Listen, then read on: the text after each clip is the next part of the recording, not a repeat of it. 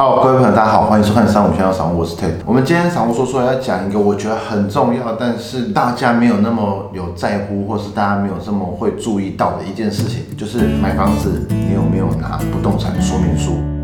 那不动产说明书是什么？首先，我们先讲一下不动产说明书的由来。在台湾最早颁布不动产说明书是在两千年的五月十九日。那新版的不动产说明书是在二零一五年十月开始正式上路的。如果再往更早以前开始追溯，听说好像是信义房屋他们在一九八九年，他们就自己颁布了一个不动产说明书。那时候是比台湾的法规公告还要更早，差不多十年、十一年左右，他们自己创造这个不动产说明书。当初为什么有这个构想呢？就是因为他们觉得说，哎，以前那个年代，我们买任何东西，说明书其实是很重要的。当然那是过去实在是这样子。那我们现在这个年代，其实我们买很多东西没有说明书也没有关系。比如说苹果手机，我买来根本不需要说明书，它全球保护啊。我们对有一些的品牌，他们已经做出来的东西，根本完全不用担心。譬如说，你买的是 Sony 的电视，还是 Panasonic 的微波炉，还是什么样的？其实大厂牌做久了以后，他们就有了全球保护，或者是全台保护，或者什么三年保护、终身保护。但是由于这些东西这种是民生必需品，他们卖的量非常的多，所以他们已经提供了很完整的生产线，还有售后服务的整体通路都有在服务，包含比如说我们电脑啦、汽车也有嘛，都没有那么依赖说明书。说明书已经不是这么重要，可是其实，在不动产这个说明书还是一样是非常重要的。为什么？其实我们一直以来都有提到，它每个房都是盖独立屋，每个房子都长得不一样，法规都不一样，每一块地它的登记类别全部都不一样，所以它并没有办法有一个中央的，比如说我 iPhone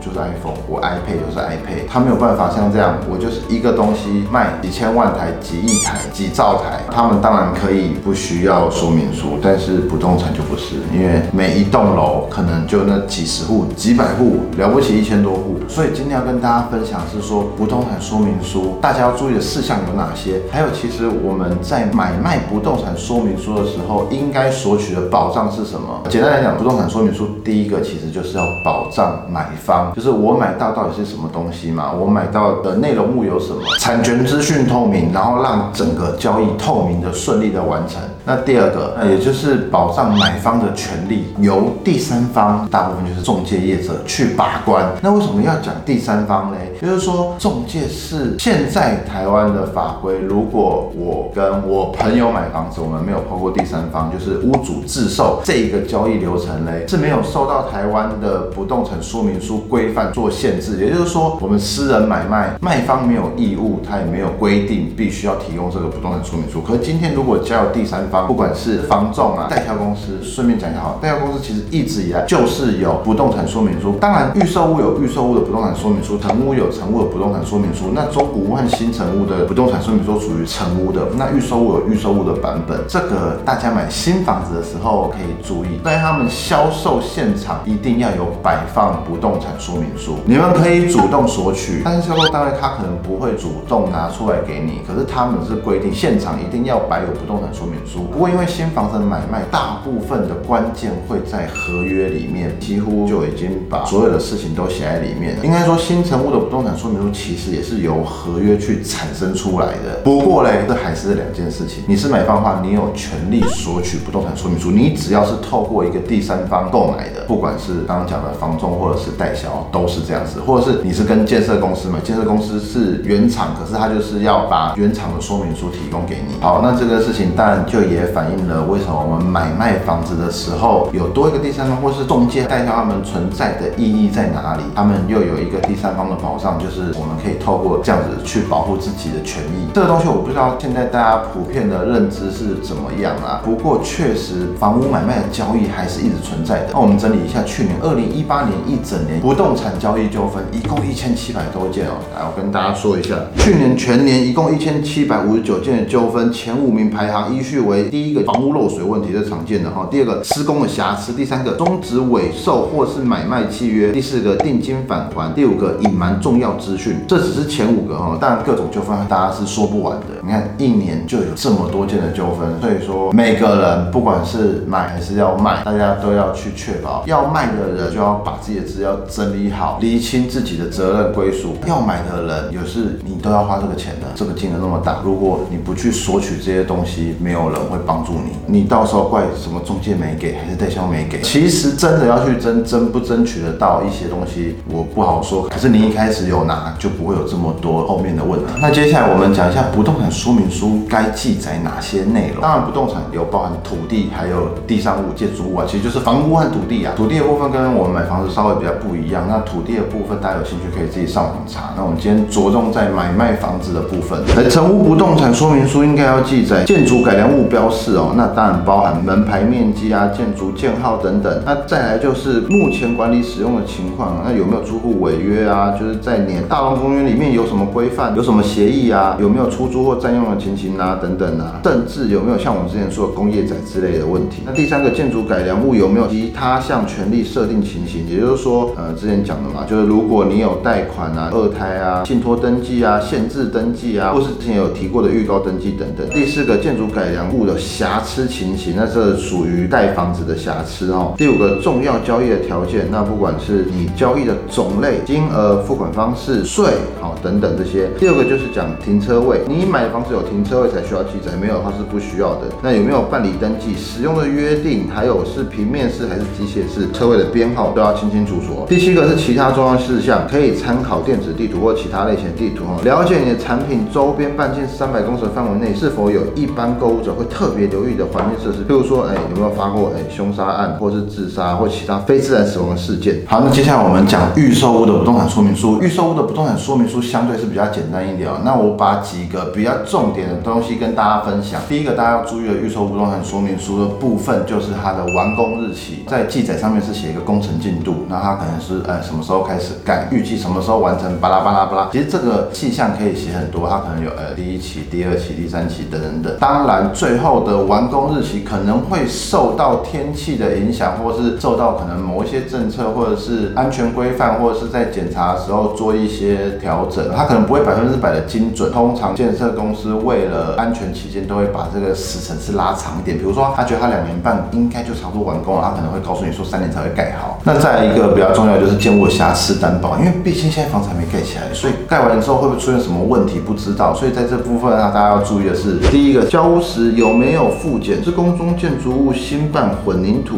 氯离子含量检测报告单？如果没有附的话，原因是什么？要写出来。第二个就是有没有辐射的问题。辐射问题的话，大家在前一阵的新闻可能看比较多，那大家就是知道这个问题可能也是对人体有产生很大影响的，大家自己要去注意。那再来有个其他重要事项，里面有在讲哦，就是哎，比如说这五年内这基地附近的方圆三百公尺内有没有发生过淹水的情形？这个数据它可能不是百分之一百的准确，并不是说五年前有发生，未来就一定还会发生，但也不能说因为这五年内都没有发生，未来就一定不会发生。这主要就是一个记录了。那如果大家买房子真的有担心淹水情形的话，可能去做比较多的功课，你可能要看一下这个地形，它周遭有时候在平路上面嘛，但有时候你是在一个凹下去一点，跟其他附近的地缘关系是不是你是在低洼那一块？你只要在低洼那一块，其实就是有这样的风险。那比如说，如果你是住在比较高一点的地方嘞，基本上是不会淹水，水会往下面流嘛。比如说你住在台北市五星街这个半山腰上嘛，那边就比较不容易产生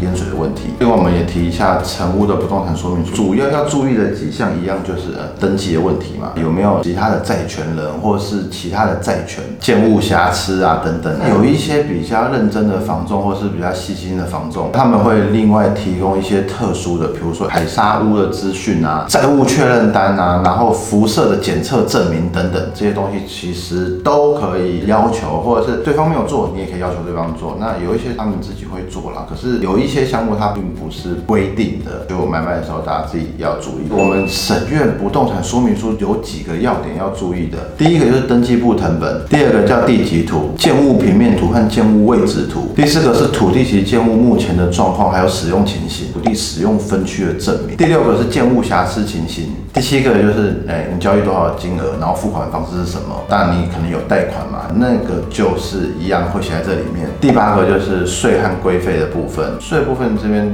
讲一下好了，主要是在区分中股买卖的时候，可能哎谁付多少钱，谁付多少钱，先讲清楚，避免日后的纠纷。那第九个其他特殊的事项，还有第十个就是周遭的环境的状况，其实刚刚都大概有提到，一共这十点大家在意的里面有没有你不能接受的内容？比如说附近有有没有什么一些邪恶设施啊，加油站啊、福地啊、电塔啊，或者是大型的热色场。以上大概这样子。其实我们以前的节目里面前前后后都大概有说明到啊，这些资料网络上都有。那如果你们在网络上看这些资讯，有哪些比较看不懂的话，你们可以私讯来问，或者是在讨论区大家可以互相讨论一下。那基本上你们要买的时候，通常新屋的时候，他们可能会报告的非常完整、非常明确。如果你们是找中介买卖的话，有一些讯息。你们要多比多问，比如说同样一个物件，它同时在中信房屋啊、永庆房屋啊、新义房屋啊、有潮市啊，如果它要多出现在很多的时候，你就多多了解，尽量去交叉比对。如果是新屋的话，因为都有合法的代销公司或者建设公司他们自售，里面的东西应该会记载很清楚。我来讲一下制作不动产说明书的一些规范哈。好，那其实不动产说明书一样有内政部规定的范本，那基本上我们可以根据这个范本要求，它不是只有薄薄一张纸哦，其实不动产说明书做起来可能是。是有薄薄一本到厚厚一本都有可能。我们买方可以去要求卖方或是第三方或是代销等等，把这里面东西做得很详细，上面还有不动产经纪人要在上面签名代表负责。反正你们在签署的时候，那一份不动产说明书，你们可以去比对国家颁布的标准版本是不是一样，有没有漏什么？当然有多的是你做的保障啊，尽量不要去少一个或少两个这种东西，日后会产生纠纷的，就是通从这边来的。不要说啊，好啦，我相信你啦，所以这个啊没关系啊。卖房子千万不要有这种相信别人的心态，因为你的相信是没有法律的保护的。我信任你，但是你没有做好，一没做好，应该是上千万的事情。所以说不要有这种心态。再来，我们讲一下不动产说明书不得记载的事项有哪些。第一个，绝对不能出现以上内容仅供参考的字样哈。第二个，不得记载这个不动产说明书呃，比如说什么签约。之后必须缴回，这是不对。不动产说明书属于买方个人资产。第三个不能记载一些违规的面积，比如说其余的收益面积、阳台外推啊，或是有一些二公的范围啊，反正就是收益面积啦、使用面积、销售面积这些东西呃，不可以记载在里面。第四个预售物部分哦，现在当然有些是盖三米六、四米二的楼高的房子，有一些是有做夹层的，合法的夹层是三分之一的面积，但是很多是做规的，你要违规不能够记载在里面。你要违规是你家的事情，不被发现可能不会出事，但是不可以记载在不动产说明书里面。第五个，不能用其他的字眼来代替不动产说明书，比如说不动产销售委托标的现况说明书，或什么不动产委托承购标的现况说明书，还是什么要约书标的现况说明书、建物现况确认书，不能用这些东西去代替不动产说明书的内容。最后一个，不可以记载它以后可能会上涨啊什么，就是讲一些。些超越它现在本身价值的东西。好，那最后来说一下，如果没有按这些规定去制作说明书，会有什么样的法则？第一个，经纪业的法则哈，如果没有充分揭露不动产说明书应记载之内容，或是有蓄意蒙蔽期望的行为等等，处新台币六万元以上三十万以下的罚款。不动产说明书内容没有符合应记载和不得记载的事项的话，它还会给限期改正的期间。你在这个期间里面没有改正的话，要罚新台币三万元以上三十万元以下罚款。经纪人员之法则，也就是说，如果不动产说明书经纪人没有签名啊，或者是没有拿着不动产说明书向交易相对人解说，或者是不动产说明书未经委托人签章即向交易相对人解说者，这要是给予申诫的。最后，买方权益，如果屋主没有充分告知或故意隐瞒瑕疵的话，如果交屋后出现